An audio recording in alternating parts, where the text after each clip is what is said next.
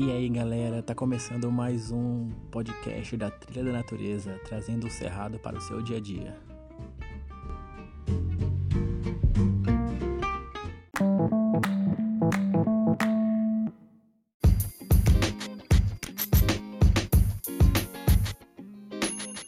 Sejam todos muito bem-vindos aqui no podcast da Trilha da Natureza. E a reportagem que a gente vai ouvir foi gravada em 17 de maio de 2017 pela TV UFSCar e retrata um pouco do nosso Cerrado. Para quem está com saudade do Cerrado, é uma oportunidade de relembrar como esse lugar é maravilhoso e especial pra gente. Então, bora curtir.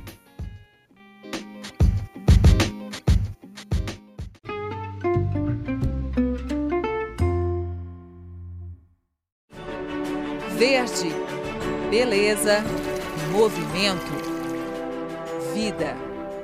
Tudo isso dentro da UFSCar em São Carlos. São mais de 200 hectares de vegetação preservada.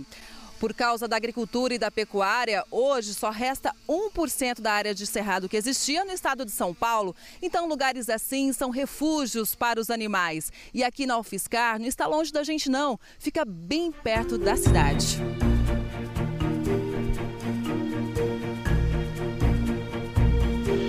Aqui embaixo, o trabalho de pesquisa não para. Todo sinal de vida é observado, como essa toca de tatu, por exemplo. E essa ela está ativa, porque não, não apresenta teia de aranha, né? A terra está bem mexidinha e a gente não sabe se realmente é o tatu que está usando. Tem alguns animais que também costumam usar as tocas como refúgio para fazer ninho. Pelo caminho encontramos pegadas. Essa é a de um veado. Em um outro ponto dá para ver que uma capivara passou por aqui. Continuamos nossa caminhada. Curiosos como a gente, logo os saguis aparecem. Javana é bióloga e faz parte de um grupo de pesquisa da UFSCar, responsável pelo levantamento dos mamíferos do Cerrado. Recentemente, né, a gente teve registros de onça parda, tamanduá bandeira e o Daspio septencintus, que é o tatuzinho, o tatuí, é, que a, a, são novos registros, né, desde 96. Como é difícil encontrar esses animais, câmeras são instaladas para flagrar a movimentação dos bichos, que são mais ativos à noite. E a expectativa sempre é grande para saber o que foi registrado. Registrou um cachorrinho do mato. Muitos animais se alimentam de frutos, por isso o biólogo Leonardo está sempre atento às plantas. Essa é a lobeira, ela tem uma função importante porque ela tem uma relação é, direta com o lobo-guará. O lobo-guará, grande parte da dieta dele é desse fruto, né, a fruta do lobo, da lobeira.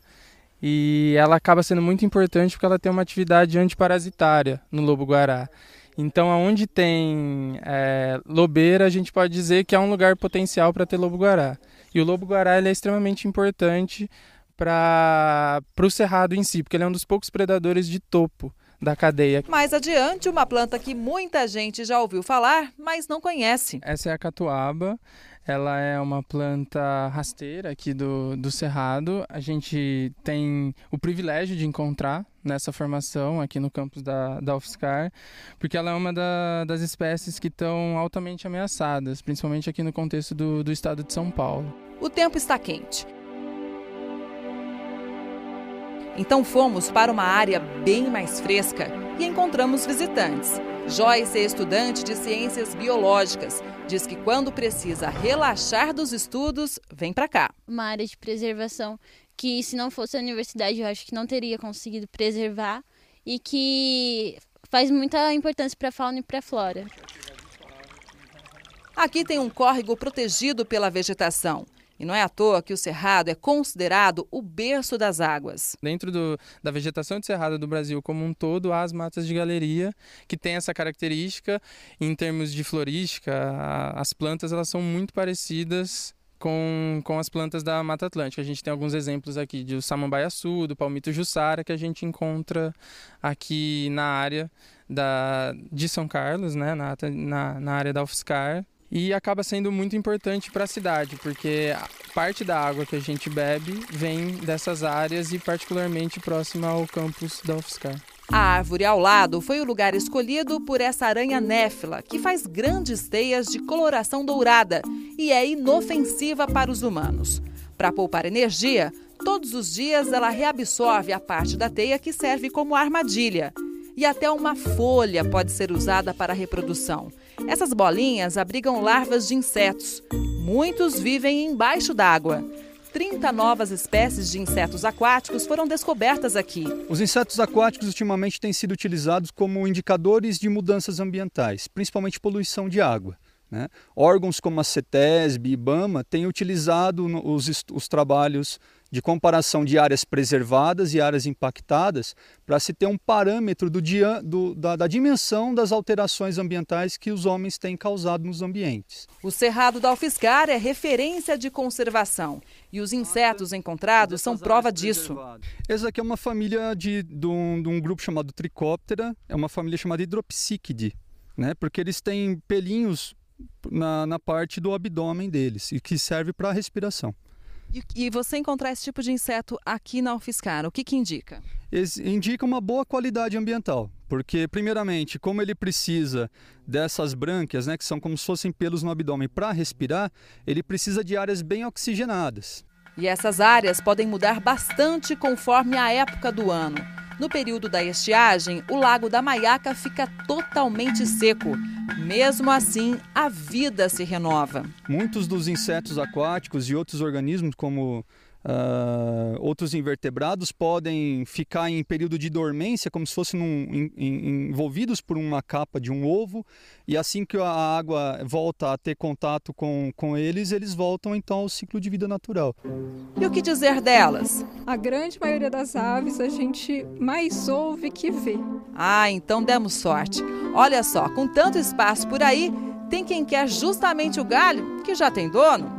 Esse é o coleirinho de coleira, nome explicado pelo colar branco. Também flagramos o sanhaço de fogo, que chama atenção pela cor e gosta de pousar no topo das árvores mais altas. O Cerrado da Alfiscar abriga mais de 260 espécies de aves que ajudam a espalhar sementes. Quando a ave se alimenta do fruto, essa semente que passa no trato digestivo da ave, ela sofre né, uma, que, uma quebra de dor dessa dormência. Então, a partir do momento que ela sai nas fezes das aves e é, é depositada no chão, né, elas têm o potencial de germinar muito mais rápido do que teria se ela não tivesse passado pelo trato digestivo da ave. Sementes que podem se transformar em árvores como essa. Repare na casca grossa. É uma estrutura mais resistente, já que o cerrado sempre passa por incêndios. E uma curiosidade: Muitas plantas só se reproduzem depois do fogo. Na natureza, isso era causado geralmente por uh, raios, uh, era acidental, esse fogo ele acontecia de uma intensidade é, relativamente baixa e a, o cerrado conseguia resistir a esse fogo. Nesse ambiente agora que, que está um pouco, eh, que está restrito, próximo à cidade, a gente tem que ter controle sobre esse incêndio. Por isso que existem esses caminhos, esses aceros, as estradas, para exatamente quando é, se pega fogo, é, se pegar fogo, sofrer um incêndio, ter como haver primeiro o combate desse incêndio, né, se ele for um incêndio criminoso, por exemplo, e poder manejar esse processo. O secretário de Gestão Ambiental e Sustentabilidade da UFSCar lembra também que o Cerrado é um grande mosaico de diferentes tipos de vegetação. Ela varia de acordo com o solo e a disponibilidade de água. Porque aqui a gente tem cerrado que, a partir do que era a plantação, né, que aqui foi uma fazenda, voltou a ser cerrado, até áreas de cerrado que já estão maduras, então são áreas de cerrado que a gente chama clímax, até é, essas misturas de cerrado com a Mata Atlântica. Então é uma riqueza muito grande. A proposta é transformar então a, a área que a, a, você tem de recuperação hoje como área de conservação. Roberto sabe bem da importância disso. Ele é servidor da UFSCar, frequenta o Cerrado há 30 anos, conhece tudo na palma da mão E mesmo assim. O lobo-guará eu só vi seis vezes. Então, se você fazer uma média, se você fazer uma conta, 30 anos, só seis vezes, pois é. E se encontra uma cobra. Eu estou na preferencial, mas eu paro para ver ela passar. Ele pedala por aqui cerca de 20 quilômetros por dia.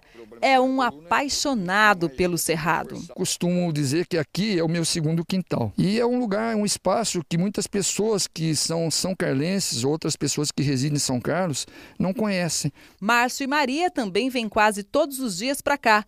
Escolheram o Cerrado para caminhada e valorizam esse lugar como patrimônio de São Carlos. A gente sai de casa, em 10 minutos a gente está num lugar desse para caminhar, não precisa nem sair da cidade, né? Você ir num hotel fazenda, por exemplo, para você fazer uma caminhada no meio de uma, de uma mata, de um cerrado. Aqui deveria ser tombado e ser feito o seguinte: olha, aqui não se mexe mais. Entendeu? Aqui não se corta mais nenhuma árvore, ou pelo contrário, né? Planta mais, né?